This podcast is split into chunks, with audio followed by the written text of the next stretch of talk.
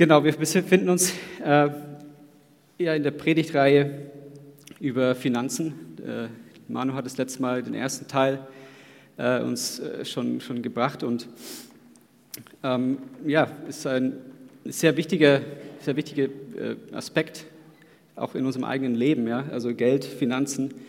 Es, es geht uns dabei, hier wirklich Gottes Sicht auf Geld und Finanzen, Besitz euch weiterzugeben, mir auch. Ich muss auch mich da reinlesen, darf, äh, darf mein Herz aufmachen, was Gott mir da zeigen möchte. Und es geht in allererster Linie bei dieser ganzen Reihe darum, um unser Herz, dass wir gucken, was will Gott mir sagen? Was will Gott mir in Sachen Finanzen, Geld, Besitz sagen? Wo darf ich mich verändern? Wo darf ich Gott, Gottes Wesen, Gottes Sinn und Zweck in dem Ganzen ähnlicher werden? Und deswegen werden wir, wie der Manu auch das letzte Mal schon gesagt hat, keine Kollekte einsammeln in den ganzen fünf Wochen. Das sind fünf Teile, die wir die wir haben in dieser Reihe. Wir werden in dieser ganzen Zeit keine Kollekte einsammeln, damit wir uns komplett darauf konzentrieren können, was will Gott mir sagen. Ja, es geht nicht darum, hier Gelder zu generieren, sondern das ist ein Teil, der wichtig ist, der Gott auch wichtig ist. Ähm, und deswegen lasst uns darauf konzentrieren, was will Gott mir, meinem Herzen tun in Sachen Geld, Finanzen, Geben, Besitz und alles, was damit zusammenhängt. Genau, ich möchte noch äh, kurz zusammenfassen, was äh, letzte, letzten Sonntag war, was Manu gesagt hat. Und zwar ähm, waren drei Punkte, die ich mir jetzt aufgeschrieben hatte. Einmal der Satz, dass unser Umgang mit Besitz am meisten aussagt über unsere Beziehung zu Gott. Ja, das ist äh, ein starker Satz, aber es ist tatsächlich so. Ich meine, das, ähm, Jesus predigt auch in oder 42 seiner, Prozent seiner ähm, Gleichnisse, da handelt es von Besitz, von Geld, von, von diesen Dingen, weil es einfach in unserem Leben so eine große Rolle spielt. Das nächste war, wer sitzt bei mir auf dem Thron, war die Frage. Wer hat die Herrschaft in meinem Leben? Gott, der mich zu, meinem, zu einem Leben voller Segen führen will oder der Mammon? Ja, Mammon ist die Liebe zum Geld. Was beherrscht mich? Was beherrscht mein Herz? Wem gebe ich, gebe ich die Herrschaft? Und zu geben ist ein sichtbarer Ausdruck der Herrschaft Gottes in deinem Leben. Ja, wenn, du, wenn du bereit bist zu geben, wenn du bereit bist, deinen Besitz loszulassen, dann zeigst du, wer bei dir auf dem Thron sitzt. Und zwar nicht die Liebe zum Geld, sondern die Liebe zu Gott. Und wem oder was überlassen wir den Einfluss auf unser Herz? Ja, das sind so Fragen, die wir uns stellen durften. Und es war wirklich, äh, wirklich gut. Und wir wollen heute in den nächsten Teil einsteigen. Ähm, und ich habe mir auch gedacht, ja, äh, Geld, Besitz, äh, Warum ist es so schwer, sich davon zu trennen? Was, was, wieso, wieso spielt es so eine Riesenrolle in unserem Leben? Und meine, meine Gedanken waren, weil es jedes Mal, wenn, wenn was Geld weg ist, Besitz weg ist, dann passiert unmittelbar irgendwas. Ja? Einmal hast du ein Auto, dann nimmt es jemand weg, klaut es, dann ist das Auto weg. Das ist nicht etwas, was über Wochen plötzlich merkst, oh, mein Auto ist weg, sondern sofort weg. Du gibst 50 Euro jemandem, dann sind diese 50 Euro komplett nicht mehr bei dir, sondern weg. Das sind unmittelbare Auswirkungen, ähm, sofort sichtbar, eine spürbare Veränderung. Und deswegen fällt es uns oft auch so schwer und auch mir, äh, Besitz einfach, ja, okay, nimm. ja, es ist immer eine kleine, eine kleine Gedanken, die dazu kommen, ja, vielleicht brauche ich das Geld dann noch für etwas anderes, vielleicht, ja, wer weiß, was noch passiert. Da immer diese, man verknüpft immer ein bisschen so eine scheinbare Sicherheit mit dem, dass man dieses Zeug noch hat. Und wenn man es weggibt, dann ist diese Sicherheit ein bisschen weg. Ja? Und genau da wollen wir ja ansetzen. Genau das wollen wir ja mit dieser Predigtreihe schauen. Was, was sagt Gott denn dazu? Und ich möchte gleich mal zu Beginn äh, meiner Predigt äh, einfach die Linsen in unserem Herzen ein bisschen justieren auf äh, den, den, auf den es ankommt. Und da lesen wir zusammen, du kannst die erste Folie einblenden, also die erste äh, Bibelstelle, im 2. Korinther 9, Vers 8. Da haben die Korinther, sollten ein, ein, äh, ein Opfer sammeln für die, für, die, für die Gemeinde in Jerusalem. Und da geht es hin und her, da gibt es auch viele Stellen noch über wie wir geben und fröhliches Herz. Aber ich möchte den Blick richten auf Vers 8 im Kapitel 9. Da steht, Gott aber ist mächtig, euch jede Gnade im Überfluss zu spenden, sodass ihr in allem, alle Zeit, alle Genüge habt und überreich, überreich seid zu jedem guten Werk. Alle, alle, alle. Alles, ja, alles. Gott ist mächtig, uns mit allem zu versorgen. Ich denke, das ist, wenn wir über Finanzen und über Probleme, mit, die wir haben können mit Finanzen, dann müssen wir verstehen, dass, was, was, was, was Gott tun kann. Ja? Gott ist in der Lage, dich mit allem zu versorgen. Gott ist mächtig, uns mit allem zu versorgen. Auch im Epheserbrief 3, Kapitel 3, 20 bis 21, das lese ich hier kurz vor, steht, dem aber, der weit über die Maßen mehr zu tun vermag, als wir bitten oder verstehen, gemäß der Kraft, die in uns wirkt, ihm sei die Ehre. Ja, Gott kann. Ich denke, das ist für mich ist das die Grundlage. Wenn wir das nicht verstanden haben, dann brauchen wir gar nicht über andere Sachen reden, wenn wir nicht verstehen, dass Gott kann, was er überhaupt in der Lage ist zu tun. Was äh, ihm gehört alles. Warum kann Gott? Ja, warum kann Gott alles mit uns, uns mit allem versorgen? Warum hat er diese Möglichkeit?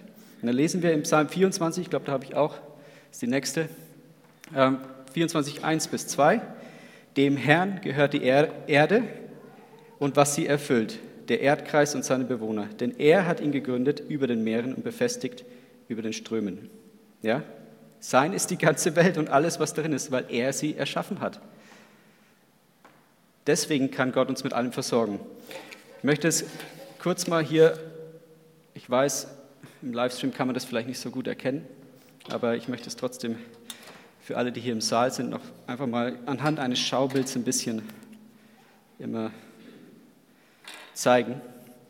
Also eigentlich müsste ich einen Kreis äh, malen, der ja, das ganze Gebäude umschlingt, aber mehr Platz habe ich jetzt nicht. Das ist Gottes Eigentum.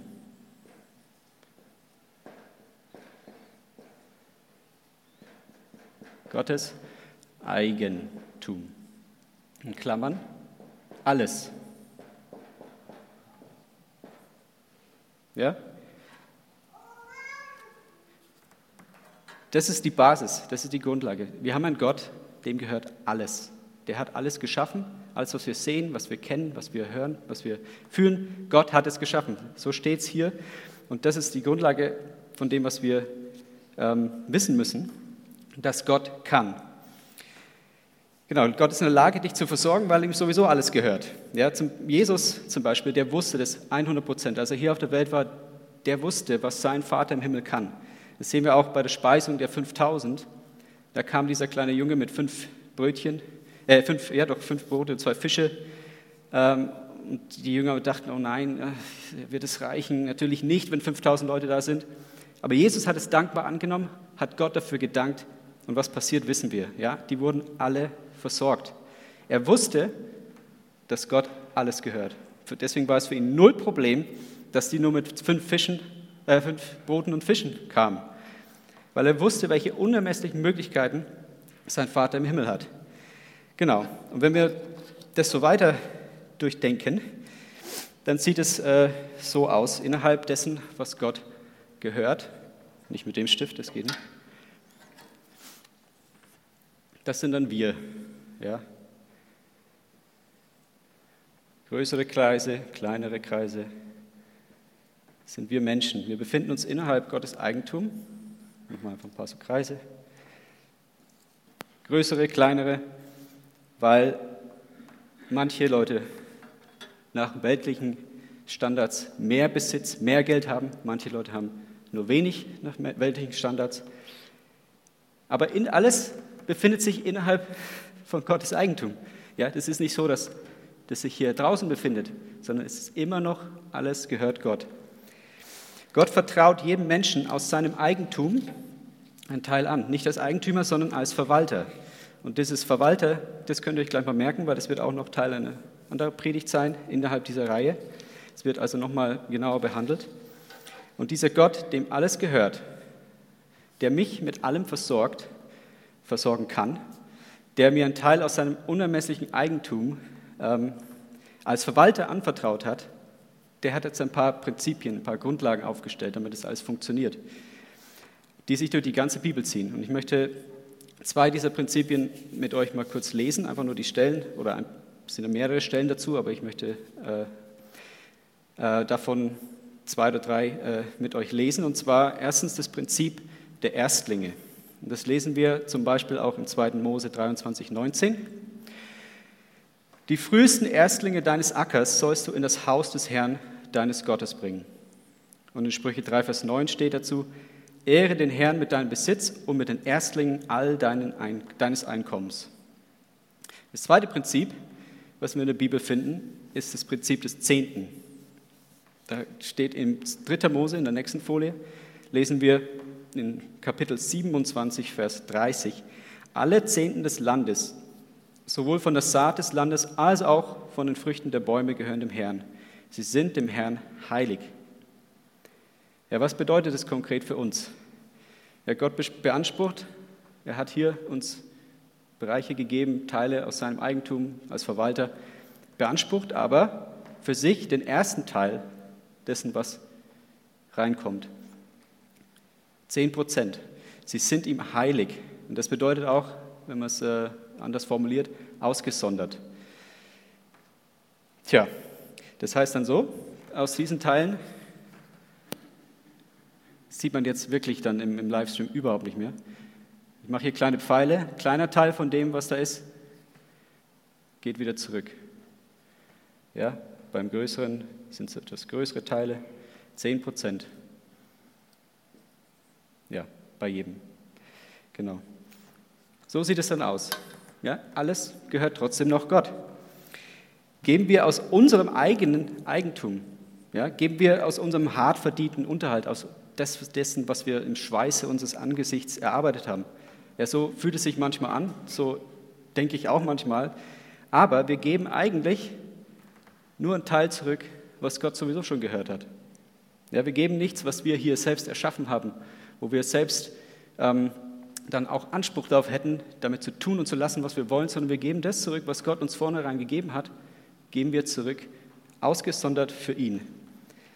So steht es hier. Und das, ähm, wir geben also praktisch nur einen Teil dessen zurück, was Gott von vornherein gehörte. Den ersten Teil, wenn wir lesen über die Erstlinge, den ersten Teil zu geben heißt außerdem, wir geben diesen Teil zurück, bevor wir überhaupt wissen, ob es am Ende für uns reicht. Ja? Wir geben nicht am Ende, okay, jetzt hat alles andere, alle Rechnungen sind bezahlt, passt, ähm, jetzt kann ich safe den Rest an Gott geben. Nein, er sagt, der erste Teil gehört mir. Tja, das äh, verlangt etwas Vertrauen. Und zwar sehen wir das bei Abraham und Isaac. Abraham sollte seinen eigenen einzigen Sohn opfern. Wusste er genau, ob dann noch mehr Söhne kommen? Und bei der Eroberung von Jerichos war es ähnlich. Ja, das Volk Israel kommt ins verheißene Land, erobert die Stadt, plündert es, hat alles äh, mitgenommen und Gott sagt, die, die Beute aus dieser Stadt gehört mir, die erste Stadt. Wusste das Volk Israel, dass sie weitere Städte erobern würden? Nicht unbedingt, vielleicht wussten sie es schon oder zumindest vertrauten sie Gott, dass es so ist, weil sie haben weitergemacht. Sie vertrauten auf den Gott, der kann. Abraham vertraute, dass Gott schon weiß, was er tut. Auch wenn er sagt, dein Erstgeboren will ich jetzt, dass du ihn opferst, wusste, wusste Abraham, dass er auf Gott vertrauen kann. Er vertraut auf den Gott, der kann, und er vertraut auf seine Verheißungen. Und den Zehnten zu geben, und zwar als ersten Teil von unserem Einkommens, ist eine praktische Vertrauensprüfung. Ja? Es ist eine Art und Weise, wie wir Gott sagen können, ich glaube, dass dir alles gehört und ich glaube, dass du mich versorgen kannst. Weil sagen kann man viel, aber es ist oft viel besser auch für uns selbst, wenn wir praktisch sehen können, okay, ich habe jetzt diesen Glaubensschritt getan, ich nehme, ich gebe den, ja, die Herrschaft mehr oder weniger über das Ding ab und ich gebe es dir. Das ist für uns und für, für Gott einfach eine messbare, sichtbare Art und Weise, unser Vertrauen zu zeigen. Genau. Zehnten zu geben zeigt in praktischer Art und Weise auch für uns, dass wir verstanden haben, dass wir Verwalter sind und dass wir vertrauen können auf den Gott, der kann. Und wenn wir uns noch eine Bibelstelle anschauen, ähm, wo es über den Zehnten äh, geht, befindet sich in Malachi 3, äh, die Verse 8 bis 11. Da lese, äh, lese ich selber erstmal kurz nochmal vor. Ähm, da geht es um das Volk, die, die haben nicht diese Prinzipien befolgt. Und Malachi kommt und sagt, ähm, hat einfach eine, diese Prophetie für die. Und er sagt unter anderem im Vers 8 bis 9, darf ein Mensch Gott berauben, wie ihr mich beraubt? Aber ihr fragt, worin haben wir dich beraubt? In den Zehnten und den Abgaben. Mit dem Fluch seid ihr verflucht worden, denn ihr habt mich beraubt, ihr, das ganze Volk. Ja, das Volk hat sich nicht wie Verwalter aufgeführt, sondern wie Eigentümer.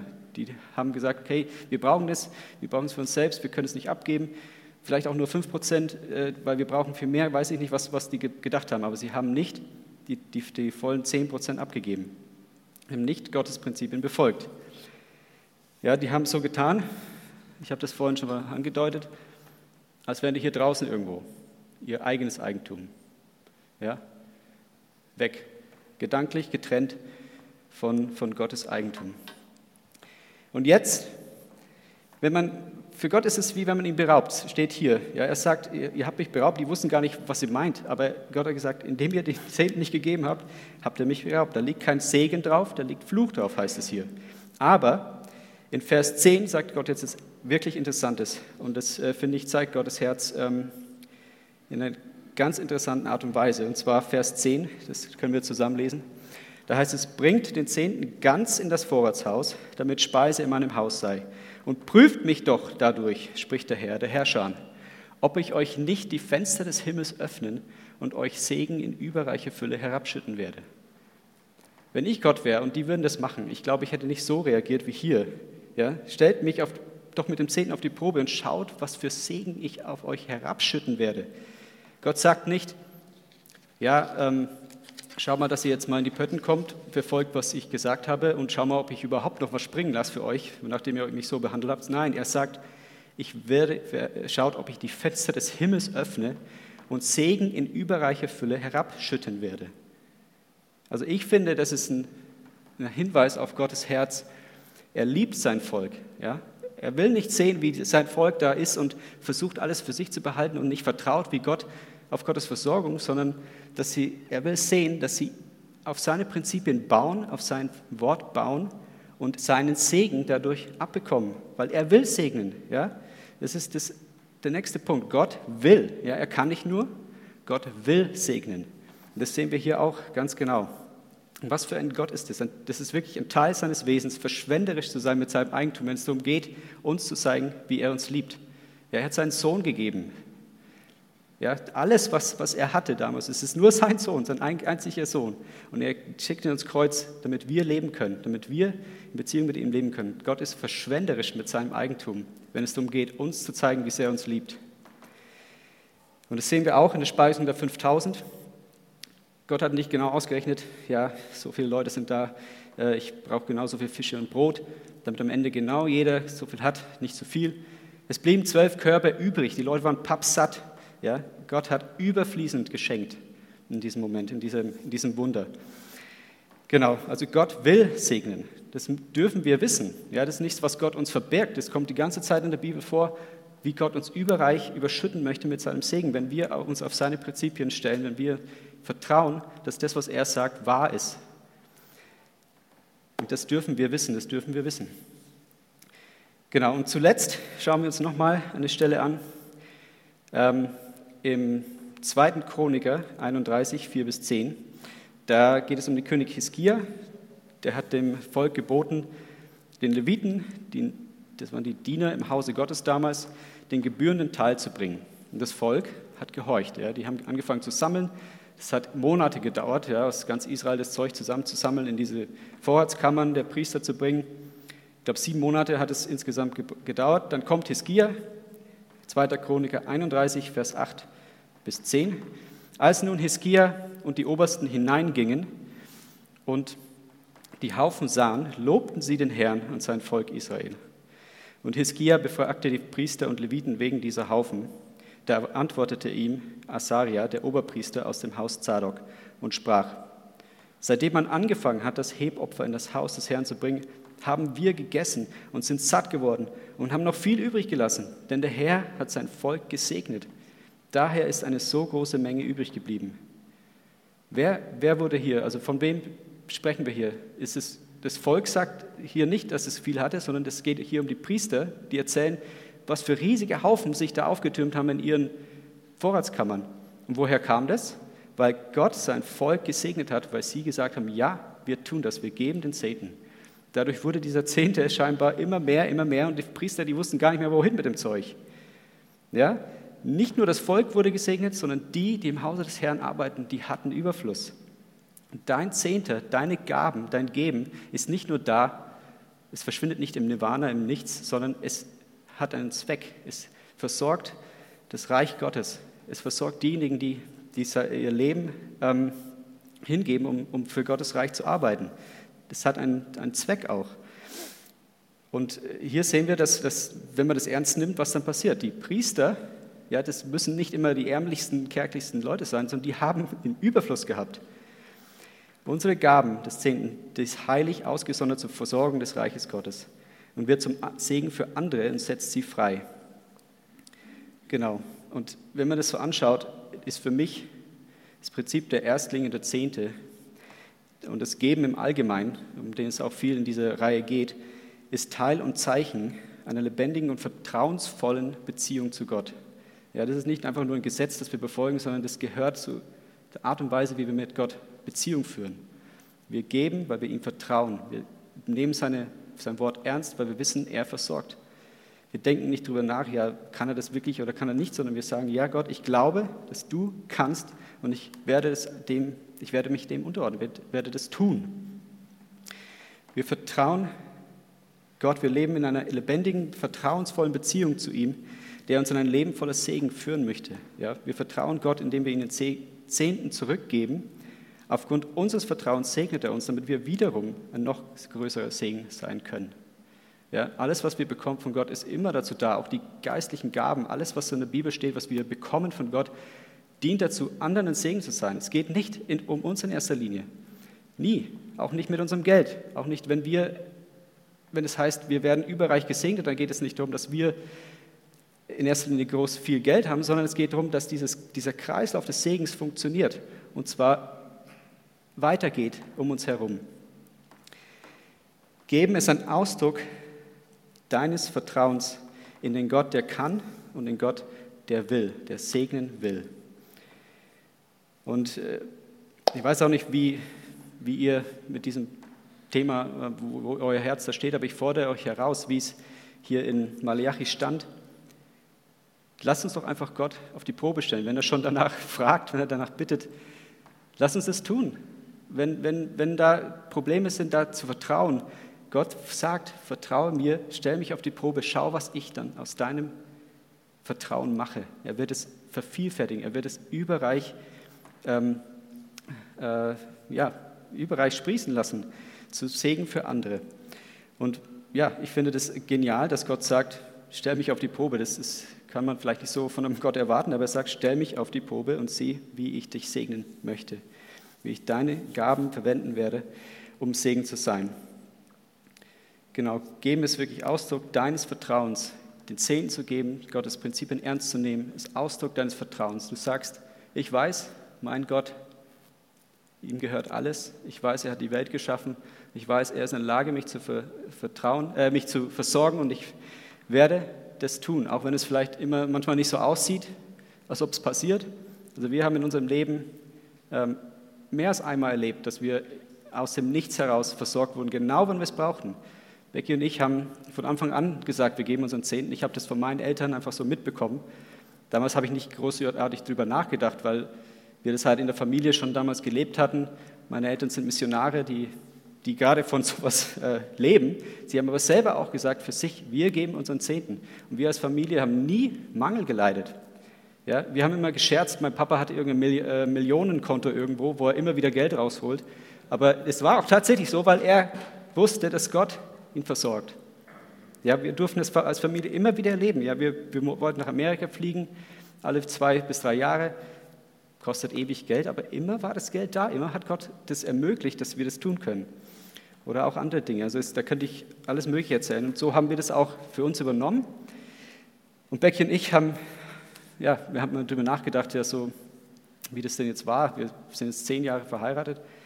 Und ich kann nicht, nicht sagen, dass, dass, dass irgendwie die, wir irgendwann mal Mangel geleitet haben. Wir haben eher im Gegenteil erlebt, dass wir, obwohl wir genug hatten, trotzdem Leute kamen, auch vor allem jetzt, als, als es mit Eli passierte, da hat eine Tante aus Holland angefangen, eine Tante aus Holland angefangen, uns plötzlich Geld zu schicken. Ja, wir haben gesagt, wir brauchen das eigentlich nicht. Die Krankenkasse bezahlt für alles. Aber sie, sie wollte uns trotzdem einfach Geld schicken, um uns zu unterstützen für, äh, mit Eli. Und lauter so Geschichten. Ja, Gott segnet, Gott stellt sich zu seinem Wort, wenn wir seine Prinzipien ernst nehmen. Und auch ich darf immer mehr dazulernen. Ja, ich habe das damals einfach übernommen, halt, weil es halt so ist. Ja, man macht es halt. Aber die, wie wertvoll es ist, das lerne ich erst jetzt.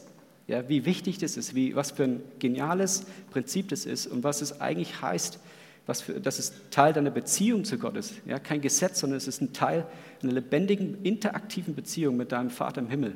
Wenn du seine Prinzipien ernst nimmst, wenn du den ersten Teil, den zehnten Teil an ihm zurückgibst, was für eine Kraft dahinter steckt. Und ich fasse jetzt nochmal zusammen, bevor ich nochmal ähm, bete. Äh, und zwar, das erste war, Gott kann. Ja? Wir sehen hier diesen großen Kreis. Gott kann, er hat die Welt geschaffen, alles gehört ihm, er kann dich versorgen. Ja? Da brauchst du überhaupt keine Angst haben. Dann gibt es eben dieses Prinzip der Erstlinge und Zehnten, wenn es um Besitz geht. Gott möchte, dass wir den ersten Teil zurückgeben. Wir sind Verwalter von Teilen des Eigentums Gottes, wie wir hier in diesen kleinen Kreisen da äh, bildlich sehen. Und der Zehnte, das, die Erstlinge, die Zehnten, das ist eine Vertrauensprüfung und zeigt in praktischer Art und Weise, ja, ganz unmittelbar, wenn wir was weggeben, dass wir das hier verstanden haben. Dass wir den Nummer eins, also den Punkt eins, dass Gott kann, dass wir das verstanden haben und dass wir das, dem glauben. Dass wir Gott vertrauen. Und das dritte ist, Gott will segnen. Das ist etwas, was vielleicht oft ausgeblendet wird, weil man will ja nicht ähm, äh, über Reichtum und alles Mögliche, aber Gott möchte segnen. Das können wir nicht rausstreichen aus der Bibel, weil es immer wieder da drin steht, wie Gott uns segnen möchte und überreich überschütten möchte mit nicht nur mit Geld, aber mit allem. Ja? Wenn, ich hier, wenn es hier steht, Vertrauen in den Gott, der kann und der will, da kannst du alles davor stellen. Der Gott, der heilen kann, der heilen will. Der Gott, der trösten kann, der trösten will. Das betrifft alle Bereiche des, des Lebens, aber auch unsere Finanzen. Gott will segnen. Gott kann nicht nur, er will auch segnen und zwar überreich. Den Zehnten und Geben im Allgemeinen ist Teil einer lebendigen und interaktiven äh, Beziehung zu Gott, der aus, aus der ein aufsteigender Kreislauf des Segens entsteht, für andere und für uns. Ja, wir haben, uns ein, wir haben einen Gott, wie ich schon gesagt habe, der in Jesus sich komplett hingegeben hat für uns. Also der hat alles hingegeben, sich selbst verleugnet. Er sagt, Gott war, Jesus war auch Gott. Er wurde am Kreuz getrennt von seinem Vater im Himmel. Das ist, muss das Schlimmste gewesen sein überhaupt für Jesus, aber er hat es getan, weil er uns liebt. Ja, lasst uns ihn ehren, indem wir seine Prinzipien ernst nehmen.